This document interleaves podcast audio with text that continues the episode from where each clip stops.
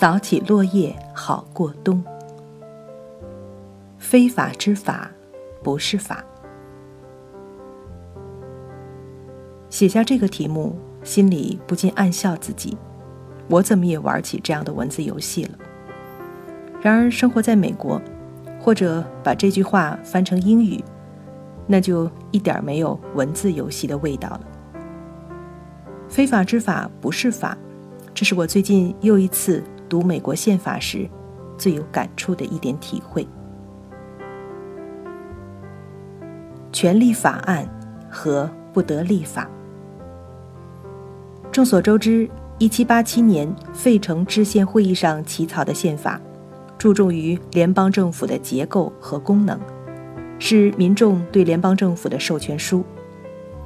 为了尽快将建国后缺席多年的联邦政府建立起来，大多数代表认为，保障人民权利的条款不必同时列入，一定要列入的话，可以容后作为修正案补入宪法。这立即就遭到一些人的反对。弗吉尼亚州的乔治·梅逊和州长埃德蒙·伦道夫，还有马萨诸塞州的埃尔布里奇·格里。虽然参加了制宪会议，却为此而拒绝在宪法文本上签字。独立宣言和弗吉尼亚宗教自由法令的作者托马斯·杰佛逊，当时正在巴黎，没有出席制宪会议。事后，他大声疾呼要补上这个缺陷。制宪会议以后，乔治·华盛顿寄了一份宪法给巴黎的拉法耶特。拉法耶特在盛赞美国宪法的同时，指出了美国宪法缺少权利法案这一缺陷。拉法耶特是参加了美国革命和法国大革命的两个世界的英雄。法国大革命时期的人权和公民权利宣言就是他写的第一稿，他自然不会放过美国宪法的这个问题。发生在18世纪末。大西洋两岸的这两场革命，都是破旧立新的制度变革，也都是翻天覆地的观念巨变。我们后人眼里，也许可以说，美国革命之优越，主在制度的创新和新制度的设计；而法国革命的精彩，处在自由、平等、博爱理念的张扬。法拉耶特和托马斯·杰佛逊。一个是真枪实弹参加了美国革命的法国侯爵，一个是法国大革命时期出使法国而对大革命赞不绝口的美国绅士。两人不约而同地主张，美国宪法里不能没有保障民众权利的法案，想来不会是偶然的。到了各州分别批准宪法的时候，联邦主义者和反联邦主义者围绕这个问题。展开激烈辩论，好不容易写出来的美国宪法差一点点胎死腹中。在纽约州和马萨诸塞州，议会通过宪法的决议都附上了要求增加权力法案的条件。这样，第一届联邦议会就有了一系列宪法修正案。前十条宪法修正案通常称为美国的权利法案。权利法案是分别列举了民众个人的一系列权利，声称这些权利无论如何必须得到保障，是政府不能蚕食、侵犯和剥夺的。那个时候的美国领袖们似乎对政府侵犯民众权利的可能性异常警惕，早早的就想堵死这条路。不过，值得注意的是，这些领袖们想通过权力法案提防的主要对象却是。立法议会，从纯粹理论上推理，这似乎不好理解。立法议会在分立之三权里是最靠近民众的一权。宪法规定了众议员由民众普选产生。虽说建国初期参议员是州议会推选，但是当时各州议会大多是民众普选的。照理说，议员们受制于选举者。是主人选出的公仆，是最不可能侵犯主人权利的。相比之下，联邦法院的法官不仅不是民选的，而且终身任职，根本不受民众的控制。我们现在看来，权力最大的总统，在他们当时的眼睛里，或多或少有点像英国的国王。在英国，经过几百年的演变，国王已经把权力大部分移交给下院了。没有下院的通过，英王已经做不了什么。权力最大、最集中的是议会。同样，在美国建国初期，领袖们眼睛里的权力也基本上集中在国会。可是，为什么他们觉得需要一个权利法案来保障民众的权利，抵御作为民众代表的国会呢？实际上，美国的领袖们对立法议会的警惕非常容易理解。读读权利法案那短短十条就明白，他要保障的是民众个人的权利，是一个一个具体的分散的个人的权利，而不是作为这个个人之集合体的人民的权利。个人的权利和人民的权利听起来是一回事，只是局部和整体的关系。在实际生活中，却根本就是两回事。因为所谓人民的权利，在组成政府的时候就已经委托给了政府，变成了政府之权利。建国领袖们所担心的是，作为这个个人之集合体的人民，通过他们选出的代表，在具体事务上侵犯一部分民众的个人权利。也就是说。权利法案要防范的，恰恰是抽象的人民集合体。国会作为人民集合体的代表，由人民选出，得到人民的授权，却可能侵犯一部分民众的个人权利。这种侵犯以人民的名义进行，甚至通常是得到人民多数同意的。这种同意有可能是蒙骗来的。有可能是胁迫来的，也有可能是民众多数主动表达的。对于美国的建国领袖们来说，这些区别无关紧要。这种以人民名义实行的、得到人民同意的对一部分民众个人权利的侵犯，本质上和旧制度的专制暴政没有区别，而且最终有一天会在形式上也归结到那种。绝对专权的暴政。四十几年后，又一个法国贵族的后代托克维尔访问美国，在经历了法国大革命的血雨腥风以后，他把美国制度予以警惕防范的东西称之为“多数的暴政”。多数的暴政和绝对个人专权的暴政可以在顷刻间转换。美国的建国领袖和同时代的法国革命者不同的是，在他们看来，多数并不天然地蕴含着正确。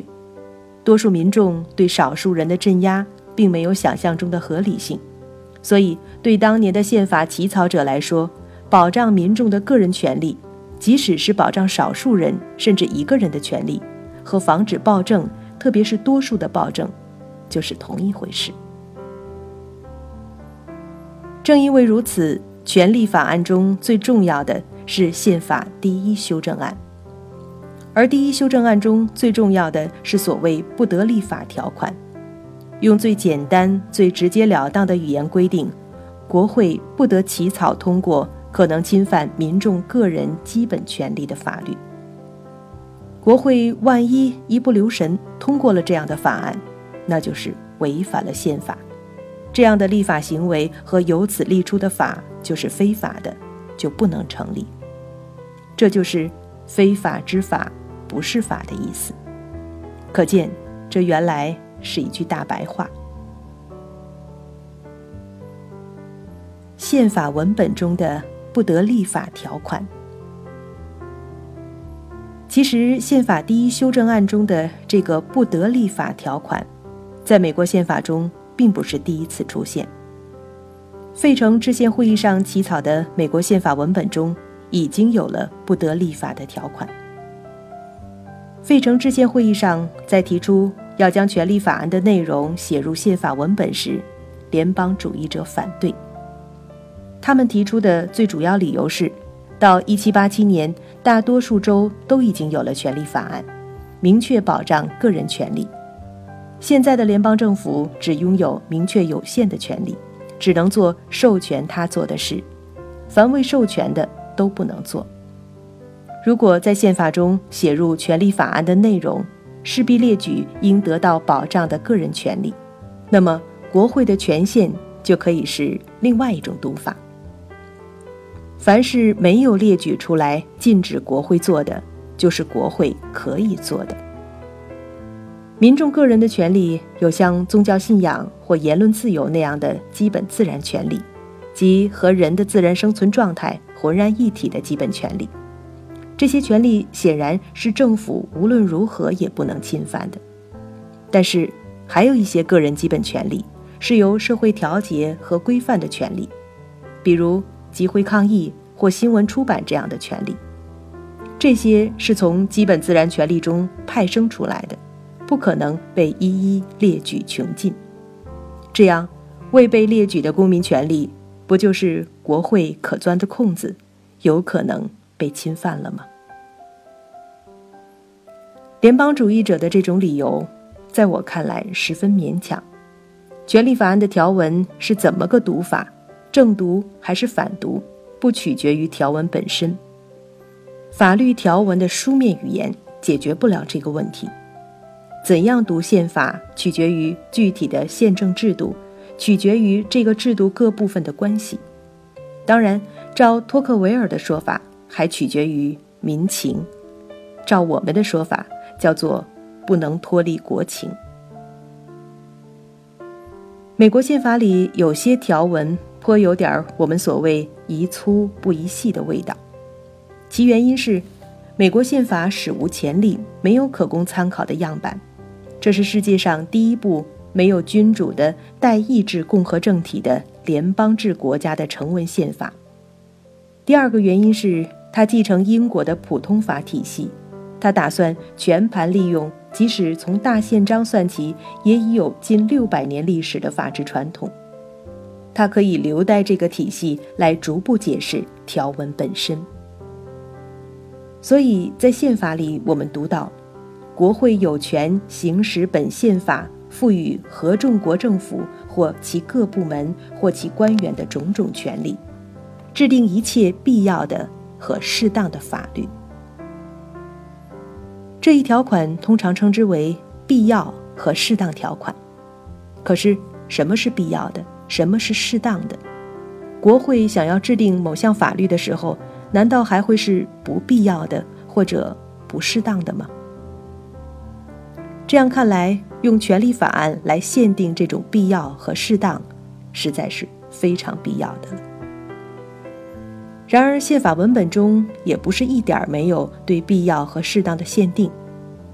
就在必要和适当条款下面列举了数条国会不能立法破坏的东西，比如人身保护令所保障之特权，这是比大宪章还要历史悠久的东西。